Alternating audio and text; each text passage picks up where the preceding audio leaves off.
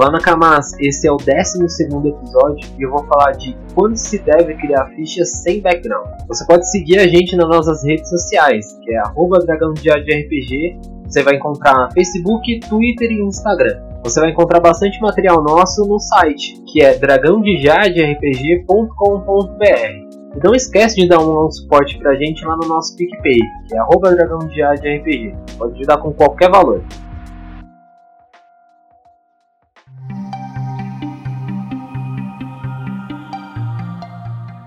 Em mesas que são derivadas de D&D, né, que é Pathfinder, Tormenta e qualquer outra, também a própria quinta edição, quando a gente vai dar início na mesa, a primeira coisa que os jogadores fazem é criar fichas. Então, automaticamente a gente já cria todo um contexto para aquele tipo de situação, onde aquela ficha vai acabar tendo que encaixar no que a gente está planejando. É, necessariamente a gente não tem que sempre fazer isso. Principalmente quando a gente vai fazer testes de aventuras ou testes de classe ou coisa do tipo, é, a gente não precisa criar um background, a gente não precisa criar um motivo para aquele personagem utilizar aquela classe, porque é um teste. Só que isso tem um pequeno problema. Muita gente cria fichas por criar fichas.